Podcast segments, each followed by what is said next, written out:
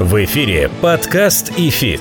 Первый образовательный подкаст о том, как в мире финансов научиться теории и применять ее на практике. У микрофона кандидат экономических наук, доцент ВАФТ Иран Хикс, преподаватель ИФИТ Олег Абелев, преподаватель ИФИТ, участник фондового рынка России с 1995 года Алан Зарасов и основатель ИФИТ, участник финансового рынка в России с 1992 года Алексей Примак. Всем здравствуйте, всем добрый день. Меня зовут Олег Кабелев, вы на волнах подкаста «Эфит». Ну и на самом деле, надо сказать, что не только на волнах подкаста, но и на волнах других источников коммуникации с нашими уважаемыми подписчиками и слушателями. Сразу напоминаю, средства обратной связи – это наш YouTube-канал IDFIS Institute. Пожалуйста, под всеми видео есть прекрасная возможность писать комментарии, критиковать, хвалить. В общем, не будьте безучастными. Один собакаэфит.ру – наша электронная почта. Два телеграм-канала «Эфит» и «Эфит Про», где тоже можно писать комментарии комментарии. Ну и, конечно, наш подкаст «Эфит» на разного рода агрегаторах и платформах. Тоже заходите, слушайте. И, кстати говоря, хочу напомнить, прежде чем мы перейдем к текущей теме и будем ее разбирать, что у нас начался новый цикл эпизодов. Он дублируется в YouTube. Это так называемые исторические эпизоды, где мы пытаемся разобраться о сути вещей. Зачем появились ценные бумаги, почему и зачем появились деньги, когда и в какой форме, и как это все связано с днем сегодняшним. Поэтому предыдущие выпуски подкаста на эту тему рекомендую вам, уважаемые друзья, друзья, послушать. И на последнее напоминаю, что мы начали прием вопросов на последний выпуск по итогам года с моим коллегой Аланом Зарасовым, где мы ответим на самые интересные вопросы, как обычно, в самом последнем эфире года в конце декабря. Прием вопросов начался. Я честно обещаю, что одинаковых вопросов не будет. Я отберу самые интересные. Поэтому тоже пишите. Можно в YouTube, можно на почту, можно в Telegram. В общем, везде пишите. Вопросы буду собирать. Ну, а сегодня мы продолжаем нашу тоже очередную уже рубрику так можно сказать, очередной, потому что первый блин, честно скажу, комом не оказался. Вот недавно мы с моим коллегой, хорошим знакомым автором телеграм-канала «Тихие деньги» Константином Новиком делали эпизод про Селегдар и про золотые облигации Селегдара. На удивление много пришло откликов, и просмотров было достаточное количество. И мы поняли, что эта тема интересная, мы будем такой разбор эмитентов продолжать. И вот как раз сегодня мы продолжаем эту историю. Со мной в студии Константин Новик. Костя, привет. Привет, Олег. И сегодня у нас на повестке дня разбор еще еще одного, скажем так, трудного и проблемного эмитента, который с некоторых пор стал таким, на самом деле, это М-Видео. Мы сегодня поговорим о операционной деятельности компании, о финансовых результатах. Может быть, немножко затронем, наверное, даже не может, а обязательно затронем облигации компании, которые тоже вызывают довольно большое количество вопросов.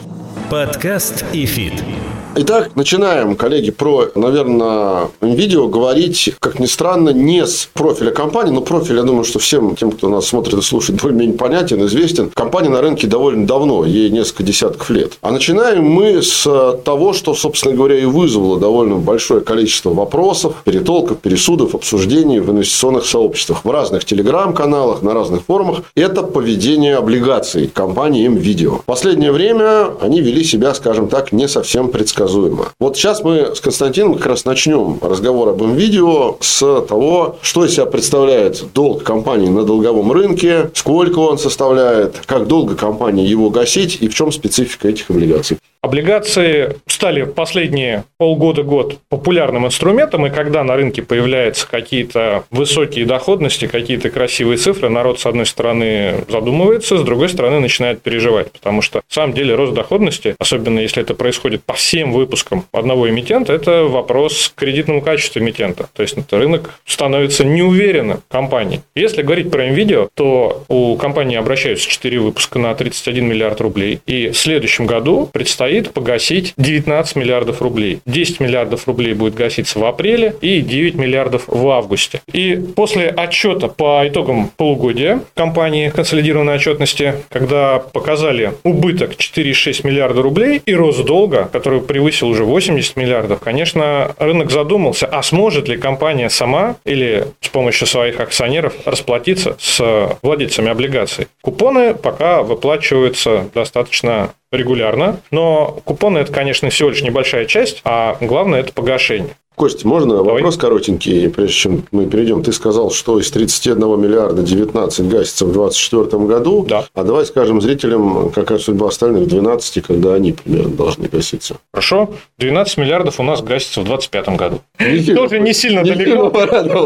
Да, не сильно То есть, это все на краткосрочном весьма горизонте, то есть, даже меньше двух лет. Да. На самом деле, в принципе, ну, не только для видео, там, для компаний на рынке, нормальная история, когда за счет долгового финансирования развивается бизнес, и периодически компания перезанимает для того, чтобы продолжать свою работу. Да? То есть, чтобы погасить, она занимает новый долг. И все было бы ничего, если бы сейчас доходности по NVIDIA не ушли за по отдельным выпускам за 30% годовых. Ух, то есть, это значит, что, в принципе, если рыночный выпуск делать, то есть, если не искать инвесторов, которые близки к акционерам группы, ну, либо, не знаю, там, какую-то глубокую веру сохраняют в перспективы бизнеса, то компании придется занимать на уровне 30% годовых. Это минимум. И это при том, что это эмитент, которого мы явно не можем, и выпуски, наверное, явно не можем отнести к сегменту ВДО. И рейтинги видео до последнего момента, они были в таких инвестиционных грейдах рейтингов. Да? Но single и да. тоже был вопрос, потому что доходности стали расти как раз в августе-сентябре по бумагам, то есть бумаги стали падать в цене облигаций после выхода финансовой отчетности. И было много вопросов к рейтинговым агентствам. А что вы будете делать с рейтингом? Смотрите, вот у меня, у меня прямо сейчас такой вопрос возник. Да. Но тут, опять же, не стоит забывать, что, во-первых, рейтинговое агентство, у них там есть своя методология, свой регламент, они не обязаны, вот что-то сразу случилось, и бежать что-то пересматривать или подтверждать рейтинг, или понижать рейтинг и прочее, прочее, прочее. Хотя, в принципе, повод есть взглянуть на компанию повнимательней, но это добрая воля рейтингового агентства. Вот у них там будет очередной регулярный пересмотр, вот тогда они выскажут свое мнение, проведут свой анализ. Я, кстати, помню, секундочку, да, дополню угу. твой пассаж, когда несколько лет назад в рамках одного из подкастов, который мы от лица компании, в которой я работаю, вели, я имел диалог, мы даже делали эпизод с гендиром НРА Алиной Розенцвет. Я как раз ее спрашивал, Алина, есть какое-то, ну, пускай даже не документированное, а моральное обязательство, по сути, рейтингового агентства, как-то реагировать на то, что происходит. И действительно, как это ни странно, ни у одного рейтингового агентства, не то что российского, в принципе, зарубежного, таких четко прописанных обязательств, то есть срок, который где-то прописан, да, в течение которого агентство обязано отреагировать. Это добрая воля агентства. Мы сейчас не будем обсуждать, хорошо это или плохо, нужно так делать или нет. Но дело в том, что реакция со стороны рейтинговых агентств, я так понимаю, она может быть, может не быть. А ты как инвестор уже решай сам для себя. Абсолютно согласен. И даже если смотреть зарубежные истории, зарубежные рейтинговые агентства, обычно триггером для пересмотра выступает какое-то значимое событие, которое влияет на финансы компании, либо на деятельность компании, там в отрасли что-то происходит. Но проанализировать требуется время, а рынок, он достаточно оперативно успевает все это сделать, и цены бумаг очень часто раньше отражают изменения ситуации, нежели это делает рейтинговое агентство. Поэтому, как говорится, когда у нас растут доходности по какой-то бумаге, стоит посмотреть, а что с другими бумагами этого же эмитента, что с другими бумагами его конкурентов. Угу. И если везде все хорошо, и только у этого эмитента все бумаги падают, доходности растут, то это повод начать копать и задуматься, что что-то не так. Ну вот, собственно, с видео это произошло, потому что при рейтинге Single A, если мы говорим про спреды, разницу между доходностью бумаги и доходностью, кривой бескупонной доходностью ОФЗ, ну, короче, безрисковой ставкой, скажем так, да, в кавычках. Если говорить про NVIDIA, то сейчас эти цифры от 1300, то есть 1,3% до 2400, 2,4% базисных пунктов. Ну, казалось бы, ну окей, там 1,3, 2,4, то есть, пардон, 1300 это 13%. О как.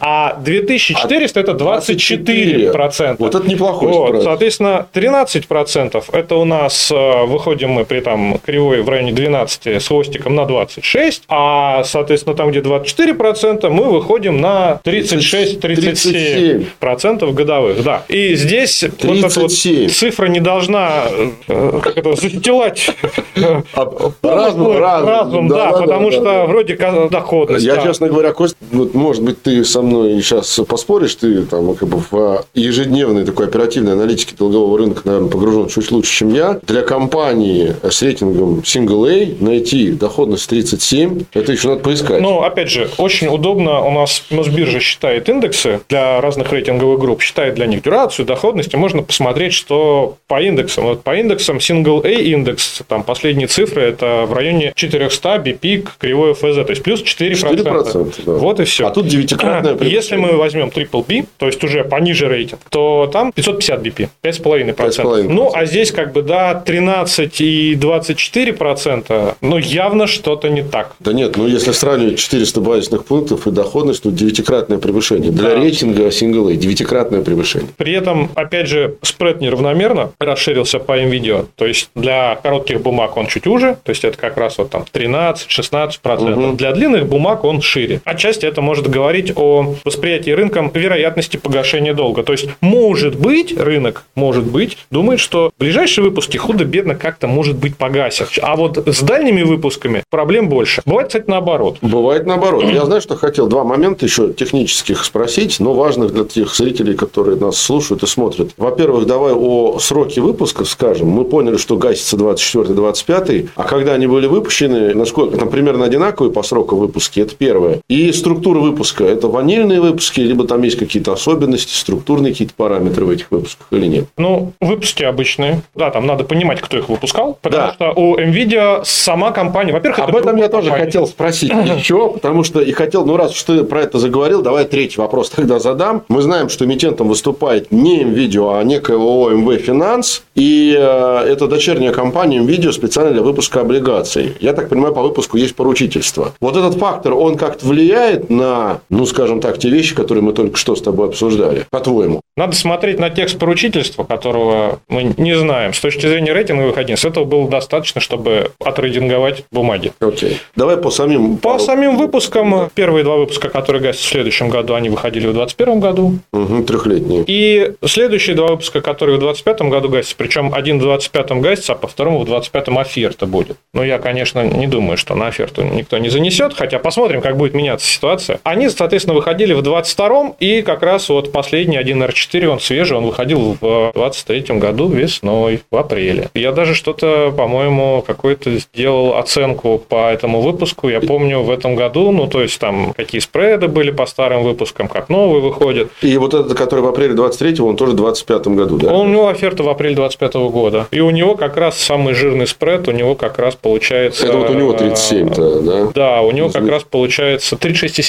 В принципе, нормальная температура 36,7, но, но для спреда не... Но для ну, для, для доходности не очень, да, а спред там 24,2. Ну, тут, знаешь, такой момент. Мы сейчас перейдем к операционной деятельности, чуть позже по финансовым результатам поговорим. Мне интересна мотивация руководства NVIDIA, которые в апреле 2023 года выпускают такой выпуск. Почему? Потому что апрель 2023 года – это ситуация, когда то, что произошло, уже произошло во многом. Я сейчас не про спреды. Про спреды – это следствие, да. а про отчетность. Основная, базовая вещь, как бы я бы сказал, такая ключевая, с которой компания столкнулась, мы про нее чуть более подробно поговорим, это практически полное истощение товарных запасов. Даже в своем интервью, которое недавно вышло на РБК, операционный директор Сергей Ли об этом честно сказал, что мы, ну хотя бы хоть честно признался, с такими рисками ранее не сталкивались и даже их не закладывали. В силу того, что произошло на рынках, закладывали они или нет, это уже там вопрос дискуссионный, надо было закладывать или нет, наверное, как-то было надо. И в отчетности финансовой это довольно четко видно, мы еще про это поговорим. У компании просто истощились товарные запасы. То есть, ты приходишь на склад, а там шаром покати, компания вынуждена стала работать по параллельному импорту, компания вынуждена стала работать по предоплате, отсюда рост затрат на собственную торговую марку, там, по-моему, он уже до 40% добрался и так далее и тому подобное. Вопрос, а зачем в такой тяжелой ситуации выпускать облигации при рейтинге Single A и пытаться объяснить инвестору, я, конечно, заплачу по ним. Ну, как бы какой инвестор в это будет верить? Вот у меня такой простой вопрос. Не, ну, выпускать выпускали и даже выпустили. Опять же, 22 год тоже не просто для компании закончился. Скажем, катастрофы в отчетности за полугодие, похоже, никто все-таки не ждал. В апреле компания, ну, квартал она уже видела. Там Конечно, видела. Операционные какие-то цифры выходили, но, с другой стороны, у компании типа NVIDIA у них есть сезонность по продажам, да, то есть есть периоды, когда всплеск идет, потом замедление, потом там вот новогодние праздники, да, будут, пишут люди, что не переживайте, что вы переживаете по поводу NVIDIA, вот же сейчас Новый год, народ пойдет, накупит подарков и так далее, и так далее, и так далее. При этом деньги нужны на оборотку. Я вот оценивал очень так грубо оборачиваемость запасов, и что-то она получилась у меня, что она снижалась по видео последнее полугодие, но она не только полугодие снижалась. Она, в принципе, давно, Она, понимаю, в принципе, снижалась. снижалась, хотя в 2022 году там что-то у них получилось нарастить. Возможно, за счет э, старых запасов. Возможно, да, старые запасы. Ну, а раз она снижается, ну, оборотка-то нужна компании. Что ну, делать? конечно. Поэтому надо занимать. То есть, тут либо вариант, либо ты занимаешь и пытаешься выжить дальше, либо ты не занимаешь и тихо, мирно барахтаешься в болоте. Подкаст и фит.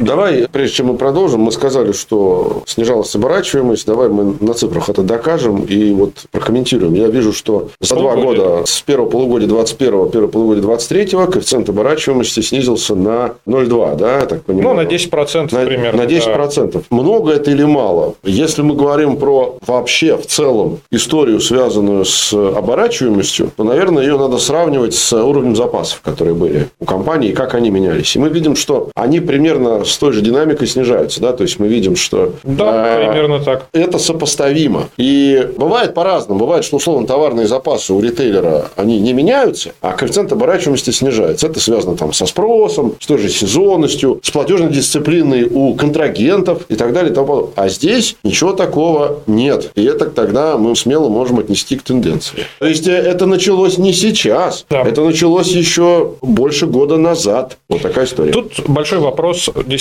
к, то есть вот даже падение, да, падение запасов на складе, ну, не так, чтобы оно прям, если полугодовой смотреть, не так, чтобы оно прям супер критическим было. Но тут вопрос, оборачиваемость и вообще возможность продавать, она у компании симметрично снижалась или все-таки еще какие-то были проблемы? Потому что, с другой стороны, это сложно. У нас есть там пример Apple, да, у которых там всегда пишут у них очень низкий объем запасов. То есть, они работают за счет того, что вот э, максимально поддерживают э, дефицит на свою продукцию, продукцию, да. да, и вот как бы с фабрики продают. Но что-то я слышал, Кость, что последний раз последний на индийском них... опыте они довольно сильно обожглись. Э, да, есть, есть, понятно, что есть риски, особенно когда у тебя еще конкуренты появляются. И давай мы еще скажем, что при очень высоких затратах на маркетинг и большой доли маркетинговых составляющих, то есть ты разогреваешь спрос, уж как Apple умеет разогревать спрос, да, да, да, не умеет да. никто в мире, ты разогрел, готовый отдать последний грош, потребитель пришел. А ничего нет. Это может быть продуманная стратегия, а, да, для, для Apple это нормально. Думаешь, да? Вот. Ну, почему нет? Они жертвуют, может быть, частично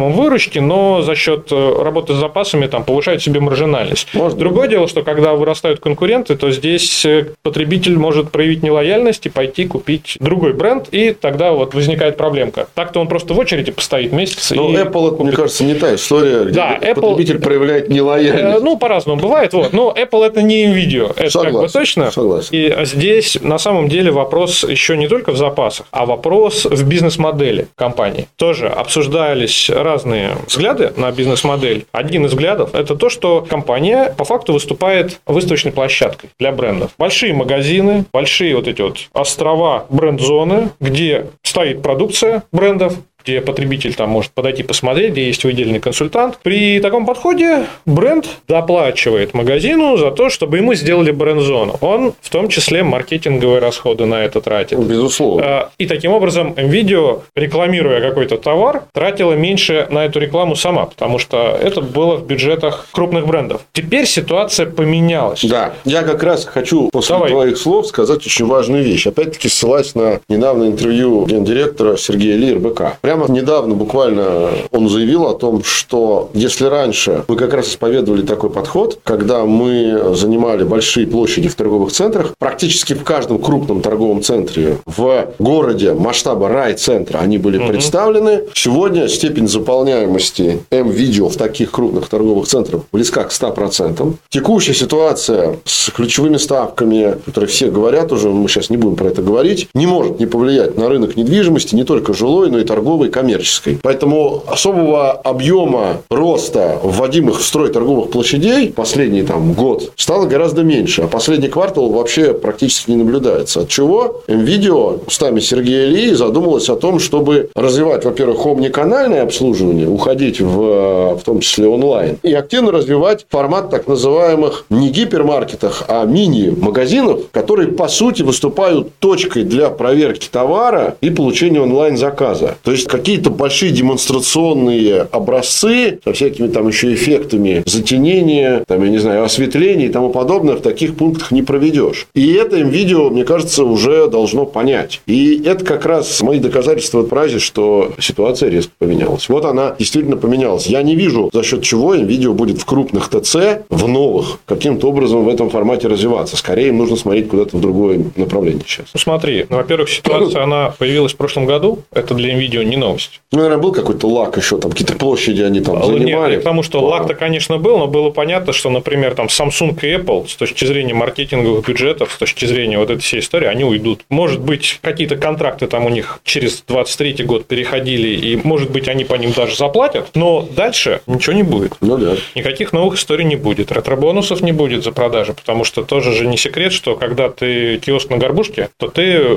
где-то пытаешься купить подешевле, а потом это же продать подороже. Вот твоя маржинальность. А когда ты крупная сеть с таким выставочным подходом, то тут вариант другой. Ты продаешь по себестоимости, точнее, по той цене, по которой тебе по партнер скажет, да, а партнер просто тебе доплачивает за то, что ты продал. Все замечательно. Теперь партнеры ушли, и партнер еще маркетинговую поддержку проводит. И потом заметим, во-первых, нет компенсации ушедших старых партнеров полноценной ни в количестве, ни в стоимостном выражении. А даже если они появляются, вопрос о той дельте, которую новые партнеры видео будут доплачивать. Явно это не будет не та дельта, которую доплачивали Apple там, и Samsung. Ну, Ноутбуками... Samsung тоже немного платили, но стабильно, и на их продукцию был спрос. А сейчас приходит там тот же Китай. Хотя Сергей Ли пишет в интервью, прям напирает на то, что по качеству он ездил в Китай, это прямо вот нет, нет, высокое качество. Мы же не про качество, мы про лояльность потребителя. Да? То есть, когда я прихожу там за... Это я с тобой согласен. Там, айфоном, а, Samsung, Huawei даже, да, с которым тоже там надо смотреть, что сейчас с поставками происходит вообще в Россию, насколько они активны. Это понятный бренд. А когда я вижу непонятный бренд ноутбука, пусть он качественный, он мне не знаком. Я свой выбор делать не готов. Буду, если дополнительного продвижения. Ну, вот а я хотел сказать, да, я вот они вижу. собрались там российскими ноутбуками ICL торговать. С точки зрения лояльности потребителя, она, ну, может, если не нулевая, но пока около того. Помнишь, такие Айру были ноутбуки? Было, даже, было. У меня даже есть один. Покупал я его в 2003 что ли. Видео. Или втором году. Я, кстати, не помню, где а. покупал. У него теперь отдельно матрица, отдельно клавиатура. Он весь так разложился.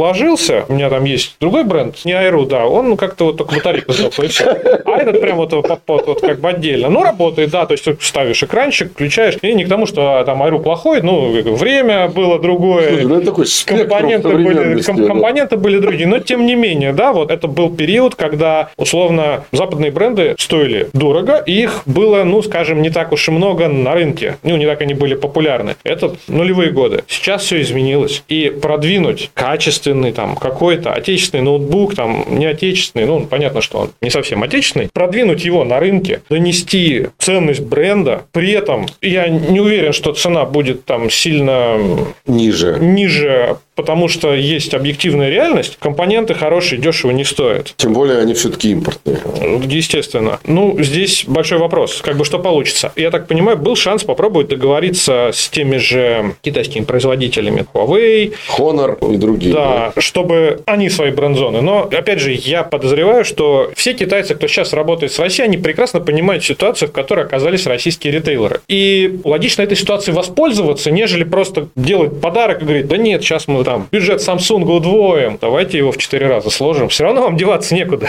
Тут важно отметить, кстати, что мы сейчас говорим об операционной деятельности, про финансовую еще поговорим. Но все-таки мне кажется важно сказать, что, во-первых, когда мы говорим о наименованиях и ассортименте, все-таки нельзя с одним лекалом подходить к таким вещам, как лояльность потребителя или, опять же, маржа того же самого ритейлера, когда мы говорим о маржинальности бизнеса. Но понятно, одно делает ноутбуки, о которых ты говорил, Вторая история, там, не знаю, это бытовая техника. Третья история телевизоры. Четвертая и так Конечно. далее. То есть, я бы в одну кучу это все не сваливал. Если, например, говорить о телевизорах, условно, мне там довольно четко вот представляется ситуация следующая. Два крупнейших производителя, которые были представлены, Samsung и LG, уходят. Они занимали, по-моему, процентов 80 примерно у NVIDIA. Угу. А ты знаешь, кто сейчас занимает основную долю продаж телевизора в NVIDIA? Вот я как раз из интервью прочитал. Это Hisense, угу. китайский производитель, который для меня это был абсолютным, ну, просто открытием по первому полугодию 2023 года в мире по объему произведенной продукции за Samsung номер два. Вообще... По поводу качества не знаю. Не-не-не. С точки зрения лояльности, телевизор, мне кажется, достаточно. Может быть, отчасти даже условно стиралка, ну, потому что иногда деваться некуда, сломалась стиралка, нужна новая там, да. то есть бытовая техника, холодильники, микроволновки. Здесь, мне кажется, лояльность немножко полегче. Ну, потому что телевизор вот он стоит, вот он красивый, вот он показывает, ну, какая разница, ну, какой, наверное, какой на прав. нем шильдик, ты да? Прав, да? Просто я рассуждаю, я хочу твое мнение узнать. Отказаться от предметов, части ассортимента, где повышенные требования к лояльности, ну, потому что, ну, очевидно, ну, сложно, тяжело, маржинальность маленькая, затраты внутренние большие. Повысить лояльность потребителя – это очень долгая работа. Может быть, действительно увеличить долю в ассортименте или вообще выйти на стопроцентную долю в ассортименте для видео к стиралкам, фенам, телевизорам, где лояльность либо она маленькая, и за счет эффекта масштаба эту маржинальность повышать. Что ты думаешь? Я думаю, что примерно в эту сторону NVIDIA пытается работать. А. Другой вопрос, что за время жизни NVIDIA на рынке у него появились конкуренты в этой области. Да, они поменьше, ну, например, там тот же DNS начал торговать бытовой техникой достаточно давно, при этом у DNS есть региональные магазины. Условно, какой-нибудь небольшой город в регионе, где нет NVIDIA, но есть DNS, например. Да, то есть у них как бы в этом смысле сеть. И DNS, опять же, как я понимаю, он работал всегда с точки зрения именно маржинальности, то есть покупка, продажа и вот, вот да. доход, без всяких да. вот этих да, да, выставочных историй. То есть они готовы оказаться в такой ситуации. Есть вообще специализированные магазины, не будем называть бренды, именно бытовой техника. Они наоборот расширяли в какой-то момент ассортимент на не бытовую технику. Ну, то есть там условно были стиралки, холодильники, плиты,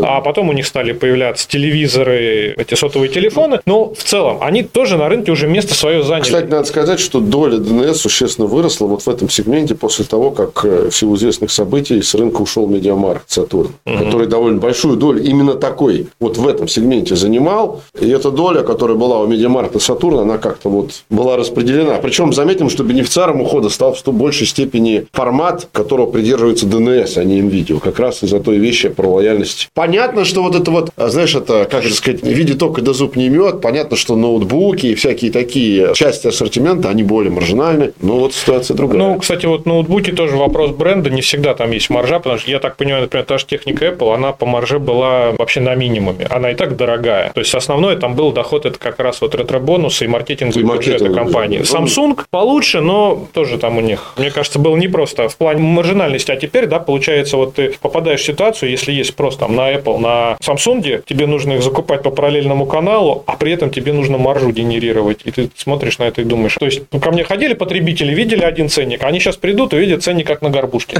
Ну, и может быть, или может ну, даже выше, потому что надо эти магазины.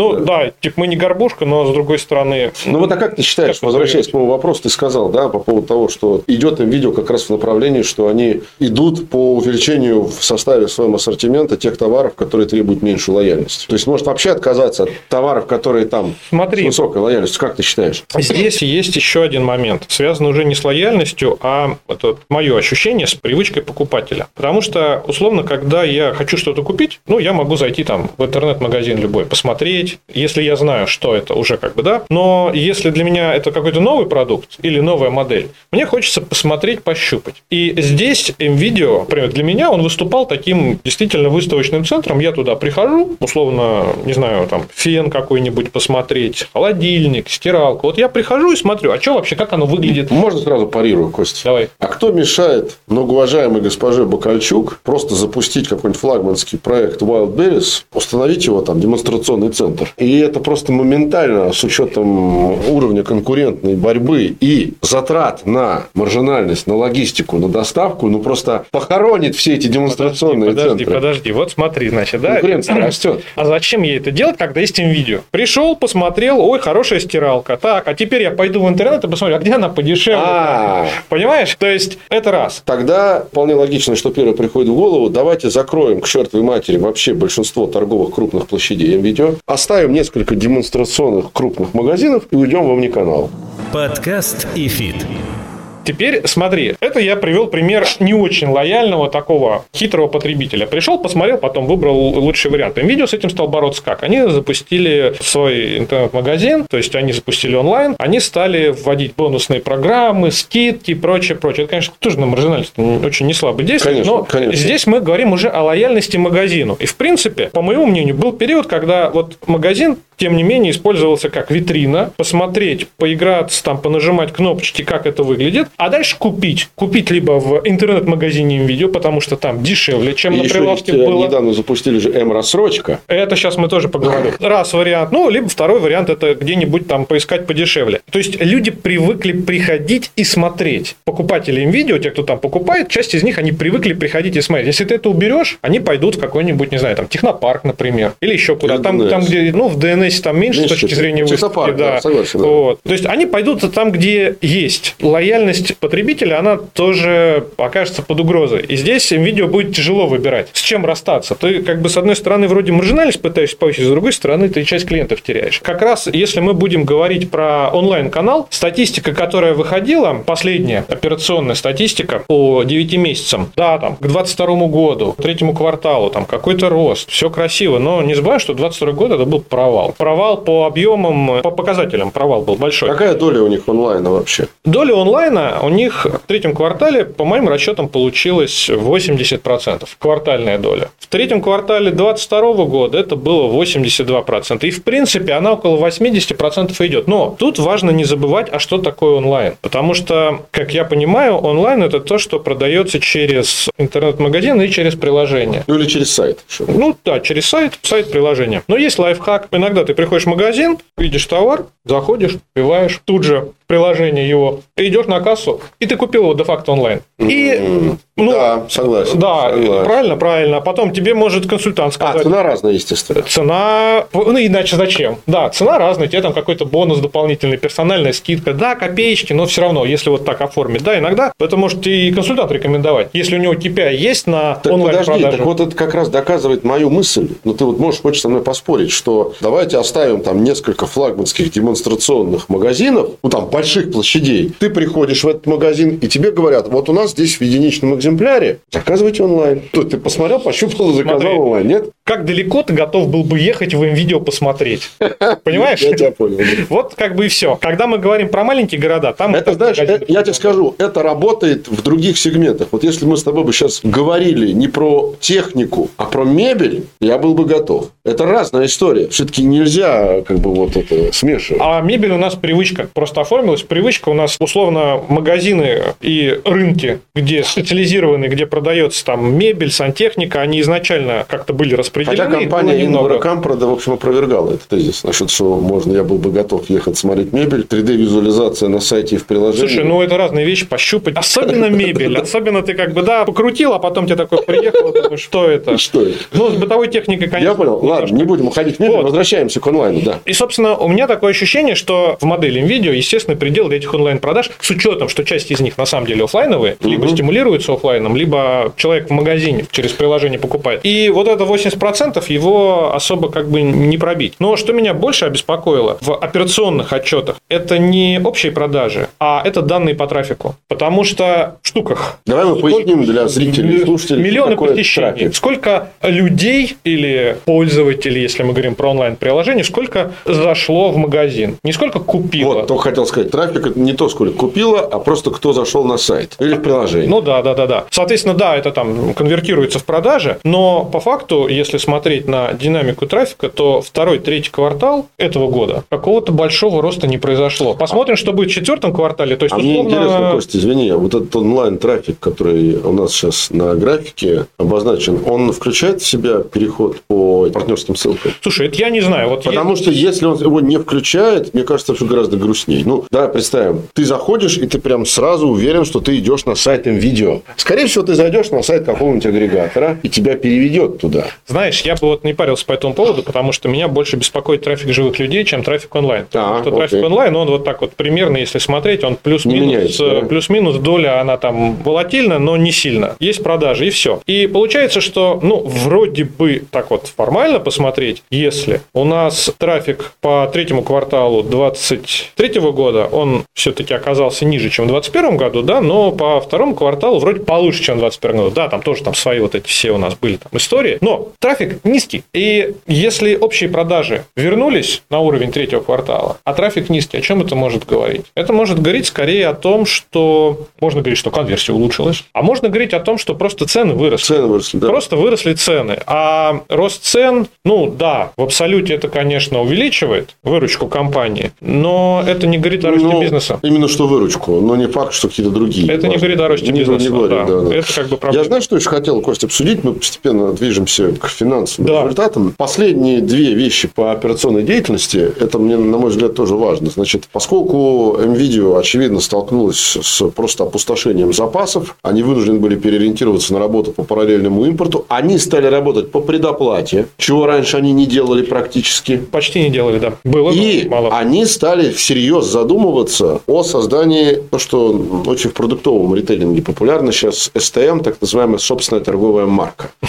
Вот у меня вопрос к тебе на этот счет. Во-первых, как ты думаешь, вообще насколько это поможет им в текущей ситуации? То есть, это что как-то нарастит запасы им? Все равно же доля импортного сырья там достаточно большая. Это первое. И второе, история с э, то, что они стали работать по предоплате, на мой взгляд, это наоборот скорее для них повышенный риск, чем э, какое-то преимущество. То есть, NVIDIA объясняет выход из возможной ситуации с опустошением ТМЗ, товарно-материальных запасов, да, тем, что они собрались наращивать сегмент собственной торговой марки и, значит, работать по предоплате. Но, честно говоря, тут больше вопросов, чем ответ. Кстати, 60. забыл сказать, ты сам являешься покупателем NVIDIA, Ну, да? да, бывает. Сейчас реже, конечно. Но особенно, когда всякие вот эти акции, бонусные баллы, тудым-судым, почему не сэкономить? Понял. Вопрос, чего при этом с маржинальностью компании происходит. Ну, это, пардон, что ж, это не мои проблемы.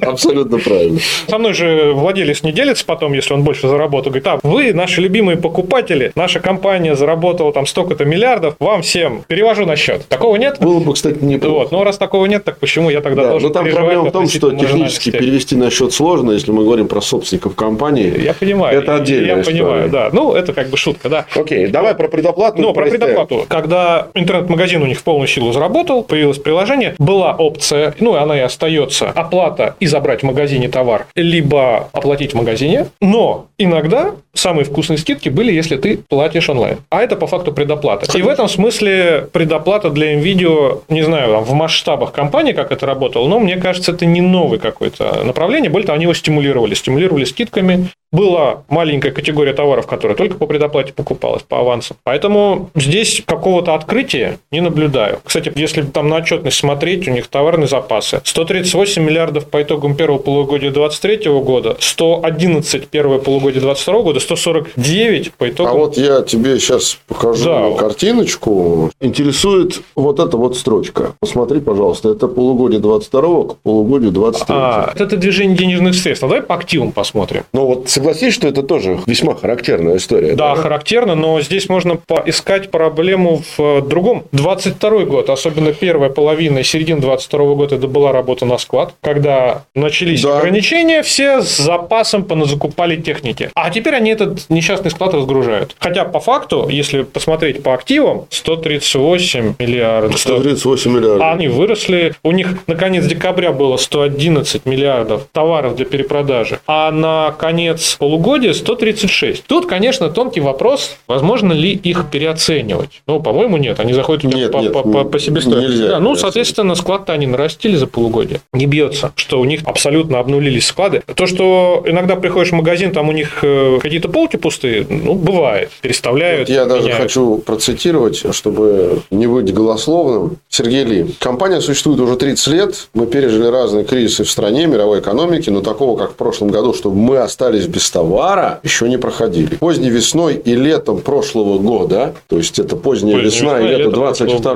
года, Отлично. магазины и склады были полупустые. На фоне резкого роста курса мы распродали все остатки, а новых поставок не было. Давай посмотрим отчетность за 6 месяцев 2022 года. Да, склады уменьшились. У них на конец 2021 года 164 миллиарда было товарных запасов. Да. На конец полугодия 2022 года было 111. Ну, то есть сказать, что это обнуление- нет. Мы, конечно, не знаем, может, там остались кабели USB. На 110 миллиардов кабелей USB. Я не знаю, что покупает NVIDIA, как у них устроено все это внутри. Ну, хорошо. Перед тем, как мы финрезультаты начнем обсуждать, этот последний блок, про собственную торговую марку. Твои мысли просто. Да, собственная торговая марка. Смотри, собственная торговая марка... Это путь, по которому многие продуктовые ритейлеры активно идут. Идут, это А, работает, в да. принципе, ограничено, но работает. Опять же, лояльность бренда. Надо формировать лояльность бренда NVIDIA. Именно как производителю товаров. Не как продавцу, а как производителю товаров. Получится это? А, А, это требует вложений. Не сдюжит ли лошадка? Вот именно. Потому что быть реселлером или перепродавать – это одна история, а производить – это уже абсолютно... Ну, производить сейчас в Китае вообще все производится на подряде. Мне тут даже попадался сюжет, где рассказывали, что якобы автомобили. То есть ты хочешь делать свою марку автомобильную в Китае, ты регистрируешь компанию, а заказываешь компоненты и сборку на подрядных Да. заводах. Не в Китае, если это. Ну, если для ты них, китаец. ну да, но только там, наверное, для них интерес в серийности от минимума. Это понятно, но утверждать, что даже для маленьких автопроизводителей китайских, то есть если мы с тобой учим китайский язык, там сойдем за своих, то можем открыть там, небольшой, как это, бутик а там какой-нибудь там ламборджини чего-то, да, придумать свой дизайн, под нас сделают кузов, мы там скомпонуем, что из чего сделать, и все это мы закажем на фабриках, которые нам это все соберут и привезут готовый автомобиль. Все, нам ничего делать не надо. То есть мы Слушай. просто такое, как это, конструкторское бюро. С бытовой техникой сейчас, конечно, давно уже все то же самое. Поэтому, когда NVIDIA говорит о своей марке,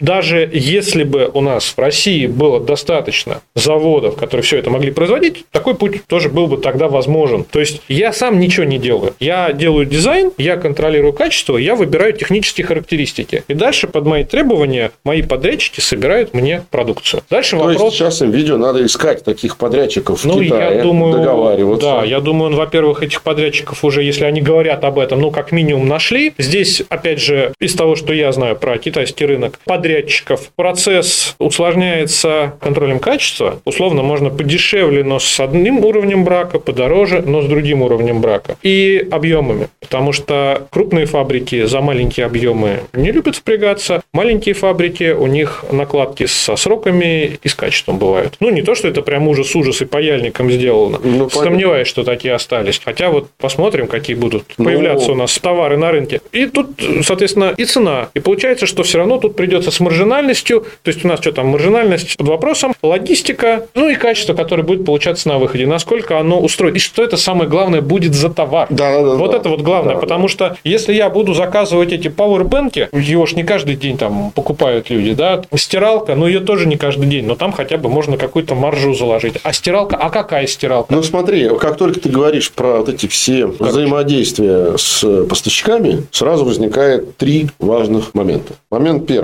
импорт. А раньше видео импортом не занимался. Момент второй, как ни странно, поиск логистических партнеров. Этим им видео тоже раньше да, не занимался. потому что покупали у ритейлеров. э, И самое в смысле, не у И самое интересное, третий кусок, тот, о котором мы тут в эфите говорим много, долго и упорно, это трансграничные платежи. Эти три кита, импорт, логистические партнеры, их поиск, трансграничные платежи, это три кита, на которых вся эта модель, про которую ты сейчас рассказывал, стоит. Если хотя бы один кит утонет, не будет никакого Абсолютно СТМ. верно. То есть, на самом деле, вопрос, что STM STM, маржа там может быть интересная. Но для того, чтобы этот STM запустить и чтобы он работал как часы, потребуются инвестиции. Которые видео пытается собрать с нас, с тобой, как с покупателей облигаций. Ну, он, еще, сейчас не пытается, потому что уже все облигации выпущены. Как это Выпущены. ставки сделаны, ставок больше Ты нет. как думаешь, кстати, будут еще новые выпуски? Одеваться некуда, придется как-то выходить из ситуации. Ну, вот Сегежа же выходила из ситуации. Ну, там такие- выходила не Сегежа, а выходила материнская компания. Не-не-не, ситуация. Сегежа же выпустила флоатер.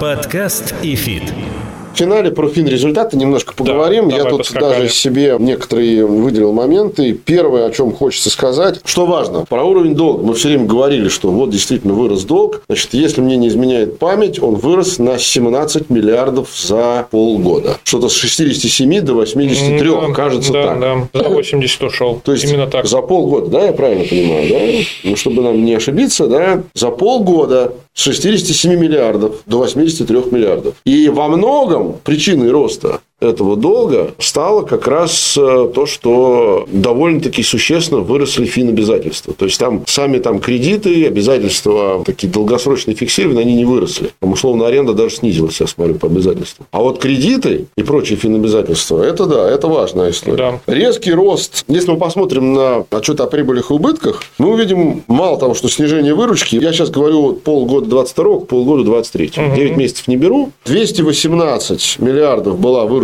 примерно на первое полугодие 22 и 180 это, да, соответственно, первое полугодие 23 да. И если структуру, матрешку эту вот отчета о прибылях и убытках раскрывать, на стадии очищения от себестоимости, на стадии валовой прибыли еще более-менее ситуация нормальная, 45-39. Даже на стадии операционной прибыли еще более-менее ситуация нормальная, потому что, на самом деле, коммерческие расходы у них снизились. Я так понимаю, они там и фонд оплаты труда, видимо, оптимизировали. Может быть, кто-то бонусы какие-нибудь не заплатил кому-то. Короче говоря, на 6 миллиардов они его сократили. Но самый караул, конечно, вот на стадии уже перехода от операционной прибыли к чистой, потому что финансовые расходы, они, в общем, всю малину испортили. Да. Давайте просто вдумаемся. При валовой прибыли, а корректно не с выручкой сравнивать, конечно, с валовой прибылью. При валовой прибыли 39 миллиардов, треть, ну, чуть меньше, по-моему, 30% это финрасходы. 11 миллиардов. То есть треть валовой прибыли – это финансовые расходы. Я так понимаю, это, конечно, не только облигации, скорее всего, ну, там, еще кредиты. Банк, банковский долг у них есть, который они вроде бы договорились. Э, а теперь самое интересное – ковенанты, которые они, как я понял, нарушили, но видео говорит, что вроде бы мы договорились с банками. Вот это мне интересная история. Это как так? Но они же действительно не выполнили там обязательства по ковенанте. Получается, эти договоренности имеют какую вообще силу-то Нет, ну подожди. Э, здесь гораздо все, мне кажется, проще. проще проще и приземленнее. Вот я банк, вот есть им видео. Формально ковенанта, по-моему, нарушена была. Формально, да. Потому что, в том числе, им видео заявляла. Вот есть им видео. Вот у меня по полугодиям, если смотреть, 21 год, чистый убыток. Вот извини, Кость, да, я просто, Давай. чтобы не быть голословным, цитирую прямо из отчетности. По состоянию на 30 июня группа нарушила ряд финансовых ковенантов, и признают, установленных в краткосрочных кредитных соглашениях, что дает банкам безусловное право требования досрочного погашения. При этом до и после отчетной даты с большинством банков общая задолженность задолженность 50 миллиардов почти. Да, да, да.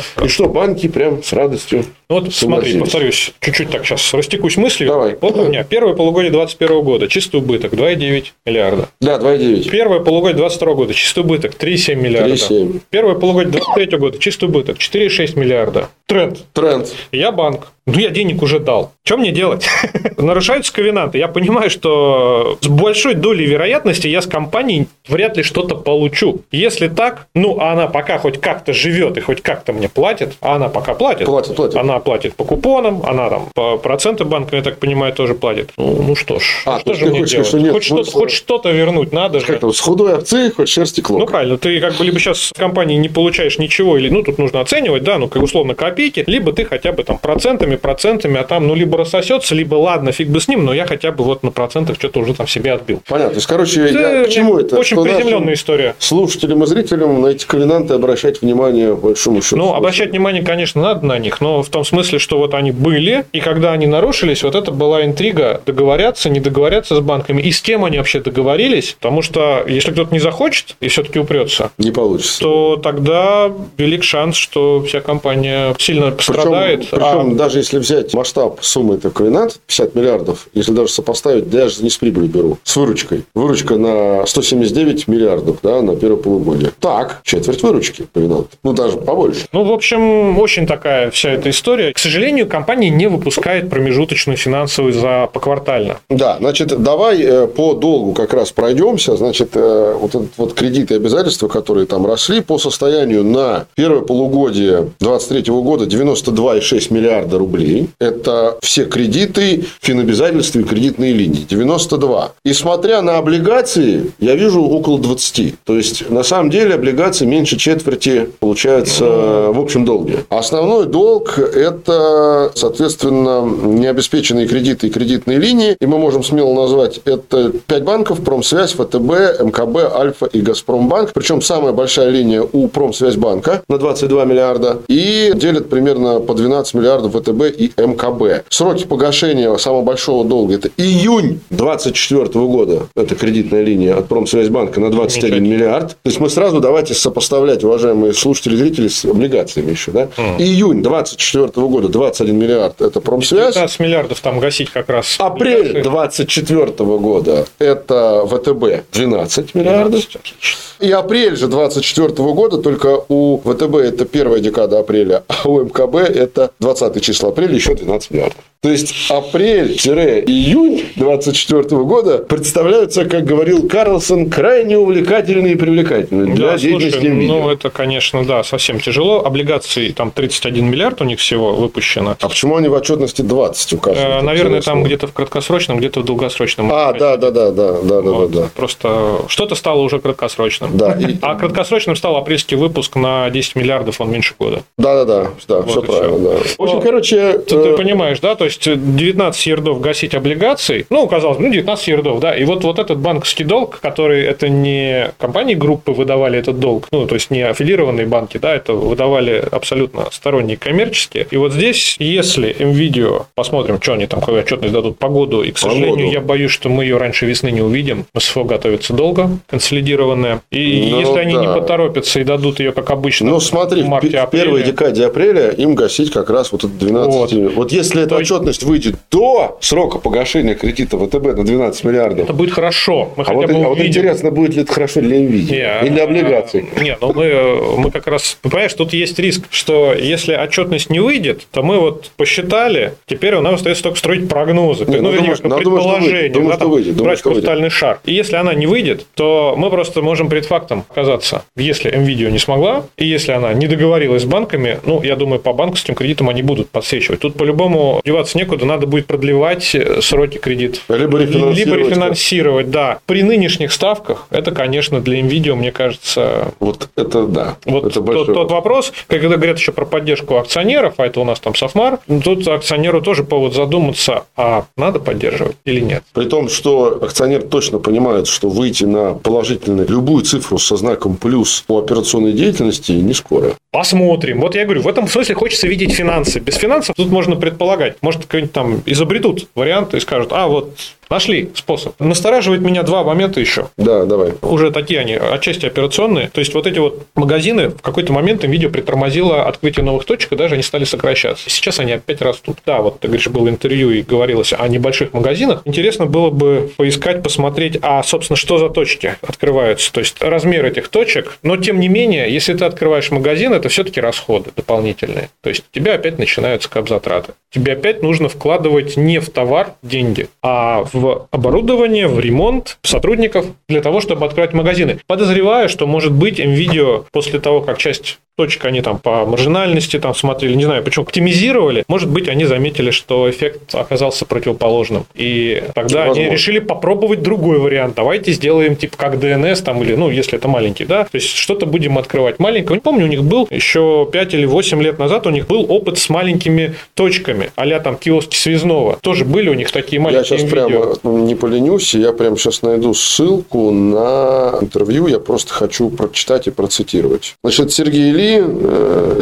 операционный директор. Цитата. Несмотря на рост объема покупок онлайн, группа продолжает открывать физические магазины. До конца года 2023, очевидно. Планируется открыть более 60 новых, внимание, компактных магазинов NVIDIA площадью 500-700 квадратных метров. Что такое компактный магазин в сравнении с теми магазинами, которые были, чтобы наши слушатели понимали? Компактный магазин примерно в два раза меньше площадью, чем стандартный, который мы привыкли Что-то он не совсем компактный. У них стандартный – это футбольное поле. Пол Полторы тысячи поле, квадратов метров. Пол футбольных полей или треть футбольных полей – это тоже много. Вот для них это, видимо, компактно. Ну, вот я прям цитирую. 500-700 500 квадратов, в скобочках написано, стандартный магазин в среднем вдвое больше. Ну, то есть, если 500... Ну, 10 метров на 50 метров. Да. Нормально такой компактный Компактный. магазин. Таких 60 до конца года. Компактная квартира. От открытия больших магазинов мы не отказываемся, но сейчас почти не вводятся в эксплуатацию новые торговые центры, то, о чем мы с тобой уже говорили, да. где можно было бы их разместить. А в тех, что есть, наше проникновение 100%. Вот к вопросу о том, что ты сказал, я прямо процитировал. Да? Близимся уже к финалу. Я не очень понимаю одно. Вот у меня такой большой в завершении к тебе вопрос. Смотри, мы разобрали ну, облигации, разобрали операционную деятельность и поговорили о финансовой деятельности. На кону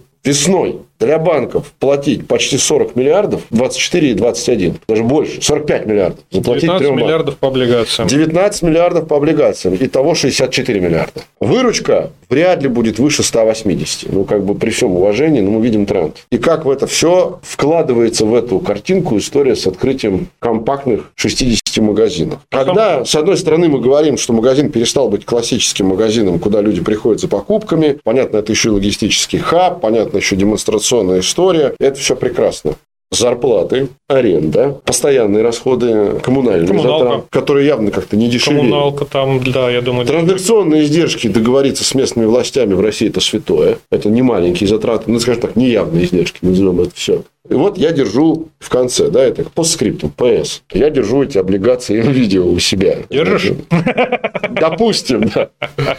Ну, что вот я на головом глазу хочу понять. Вот э, вообще, может быть, уже они скоро такой дисконт покажут при таких доходностях, что, в принципе, не то, что A, там, в принципе, какая-то буква в рейтинге, она по факту для нас с тобой, не что там рейтинговое агентство придумывает, это актуально на весну 2024 года? Как ты вообще думаешь? Что ты вообще думаешь по этому поводу? Слушай, ну тут каждый сам решает. У нас свойства рынка. Есть компания, которой тяжело. Акции, облигации упали сильно. Кто-то покупает и говорит, я в нее верю. Кто-то mm-hmm не покупает или закрывает позицию даже с убытком и говорит, будет еще хуже. Проходит время. Либо стало хуже, либо все нормально. Вот как у Труснана погасилось недавно. Если все нормально, тот, кто покупал, говорит, ну, я же говорил, что все будет нормально. А если все будет плохо, то, соответственно, тот, кто продавал, скажет, ну, вот оно. То есть, я к тому, что по рискам решает каждый сам, но реально у компании тяжелая ситуация, непростая. И вот ее вот так вот решить там щелчком пальцев вряд ли получится. И самое главное, из-за того, что мы с большой задержкой объективно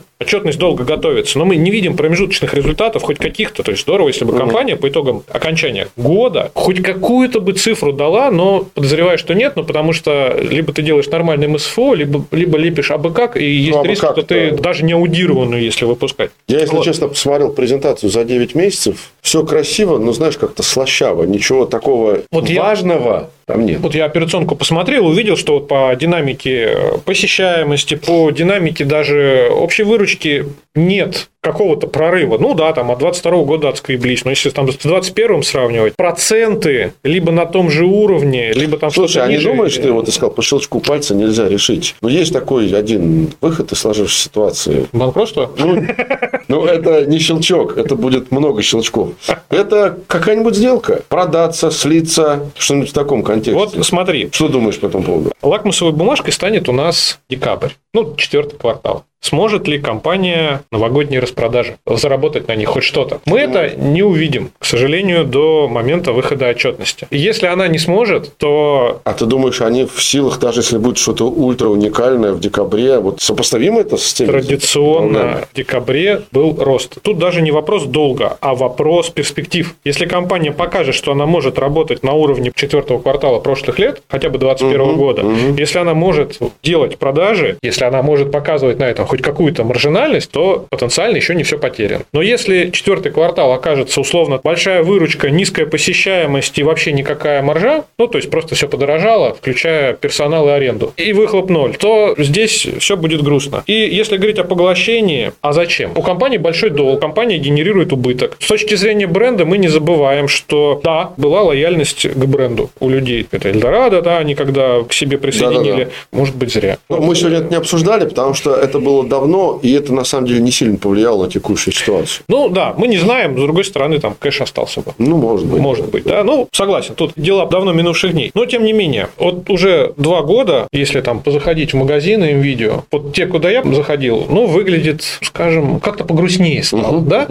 И здесь вопрос, а как лояльность меняется у аудитории? И что это за лояльная аудитория была у NVIDIA? Очевидно же, она покупала не только в NVIDIA, она покупала и в том же DNS, и кто там у нас там, Технопарк, Технопарк есть. А это значит, что зачем покупать убыточную компанию, если у меня и так есть доступ к аудитории? Ну, тут только если какие-то уже готовые бизнес-процессы да, для проникновения в какие-то новые... А куда? Вот ты на рынке, ты там, условно, технопарк, и ты на рынке присутствуешь. Куда тебе проникать? Нет, если какой-то новый игрок захочет зайти на рынок... Это знаешь, как все время Ростелеком думал, как же ему стать четвертым федеральным сотовым оператором, да, да, да, да. купил Теле2. Только, вот так. Только если так предположить, то кто-то захочет выйти на такой непростой сейчас рынок, как бытовая техника. И... Например, условный Сбер. Например. Ну, я так. Вот, кстати, тоже. А зачем Сберу покупать, если Сбер ориентируется на онлайн, и Греф выступал, он тоже как бы все онлайн-онлайн. Да. То есть, у компании проблема. Высокий долг. Ну да, согласен. Убытки. Если я хочу выйти на этот рынок, я либо могу какого-то локального игрока поискать с нормальными финансами и начинать от него работать, либо прибыльного купить. Либо но продаться какому-нибудь банку, который условно зачтет долг в счет капитала. Условно, да. Условный же... ВТБ, который, кстати, любит да. такую историю, да. Да, говорит, ладно, 12 миллиардов прощаю, долю в 12 миллиардов давай, ну, как вариант. Потому что даже если кто-то покупает условно видео за рубль, то он покупает на самом деле долг, и он должен будет вот эти там 80 плюс миллиардов отдать. То есть он как На минимум деле, 80 ярдов купил. Э, Кость, финализируем э, наш выпуск, потому что, в принципе, мы основное все рассмотрели. История российского публичного рынка знает одну такую компанию, которая в такой же ситуации несколько лет назад оказалась. Не в этой отрасли. У которой был огромный долг перед пулом банков, которая точно так же имела операционные убытки. Вообще вопрос был, будет ли компания существовать. Потому что были серьезные истории с тем. Была вероятность, что будет подача на банкротство.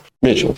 Ну, как-то вот с банками удалось договориться о реструктуризации. Вроде как пока не идет речь о том, что компания прекращает деятельность, но доли в капитале, комбинанте, да, на долг банковский у Мечела есть. Поэтому вполне возможно, что это один из вариантов дальнейшего развития ситуации. И мне кажется, показательным станет, кроме декабря, апрель. Вот апрель это будет прям ключевой месяц. Мечел все-таки это добыча. Ну, я сказал, что другая а отрасль. У нас есть недавний пример, другой это связной. Мне кажется, масштаб все-таки немножко другой. Ну, тем не менее. Ну да. Пример другой. А самое главное, когда бал правят крупные кредиторы, вопрос, что достанется облигационерам. Понятно, что да, видео выпускал да, значит, закончим да. Тем, с чего начали про облигационеров. Потому что в облигации видео, уверен, заходили не только небольшие инвесторы. Ты, кстати, заходил? Крупняк. Вообще я на протяжении? видео, возможно, не помню. Но если я и заходил, то это был какой-нибудь 20 год или 21 наверное. 21 да. Но мне в видео настораживало всегда, что если посмотреть на метрики, по которым они выходили, то это было дорого. У них вот спред достаточно узкий получался. Ну да, там говорили, что это там крупные компании, федеральные ритейлы, но при их рейтингах спред был узковат. Ну, в общем, я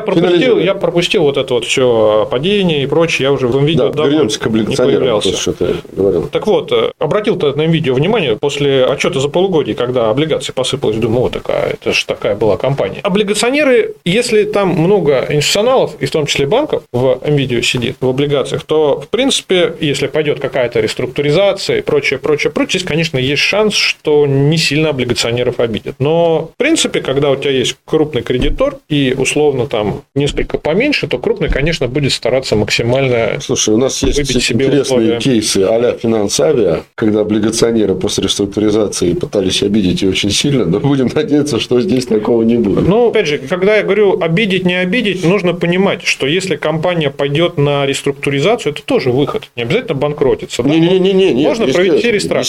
Но рестракт это что значит? Это, скорее всего, будут пересмотрены условия по выпускам, это, скорее всего, будут обнулены или там приближены к нулю купонные Купоны, выплаты, да. будет удлинен куда-нибудь там срок. И с точки зрения доходности, по факту получится, что деньги там будут там, 5, 10, 20, я не знаю, насколько это самое будет лежать бесплатно. Самое интересное, самое в кавычках интересное, что когда мы говорим о всяких рестрактах и об удлинении срока выплаты, угу. как это было с финансавией, когда они предложили там, выплатить всю сумму сразу в 2045 что ли, году или 48 Но есть же концепция временной стоимости денег, которую да, никто не конечно, отменял. Конечно. Если мы посмотрим, вот пересвет, не рестракт же прошли, у них купонов, ну, считай, нет, у них длинные выпуски. Они, в принципе, торгуются рыночно, ну, просто это дисконтная облигация. Это значит, что, условно, если сейчас видео стоит X процентов от номинала, если пройдет рестракт, то она будет стоить Y, но этот Y будет давать ту доходность, которую считают подходящей для видео. Она может оказаться сильно ниже X. Это я согласен. Ну что ж, уважаемые зрители и слушатели, мне кажется, мы довольно большой дали пласт информации и пищу для размышлений. Еще раз повторяюсь, мы не занимаемся тем, что мы выдаем рекомендации, тем более, что в последнее время это вообще мавитон. Просто хотелось подсветить некоторые важные вещи в отношении бизнеса видео, операционной, финансовой и, конечно, поведения облигаций компании на долговом рынке. Помните всегда, дорогие друзья, что когда вы приобретаете какую-либо бумагу, вы берете на себя риск эмитента. Где-то больше, где-то меньше. Вот история с МВидео показывает, что тут риск приходится брать на себя достаточно большой. Еще раз напоминаю наши каналы обратной связи. Это два телеграм-канала, EFIT и EFIT Pro. Один собака EFIT.ru, наша электронная почта. А Дефис Институт – это наш канал в YouTube. И э, по ссылкам в описании можно посмотреть,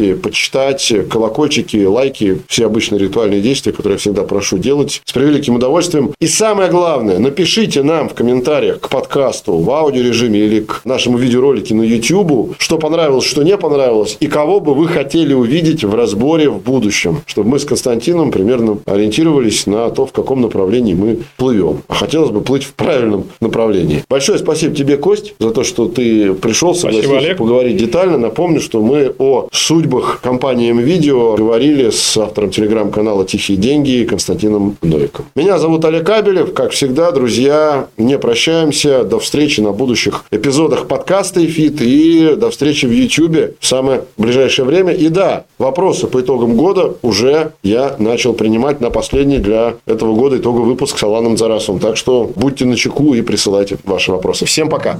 Напоминаем, что подкаст «Эфит» можно слушать на Apple подкастах, Google подкастах, CastBox, Spotify, VK, Сберзвуки и Яндекс.Музыке.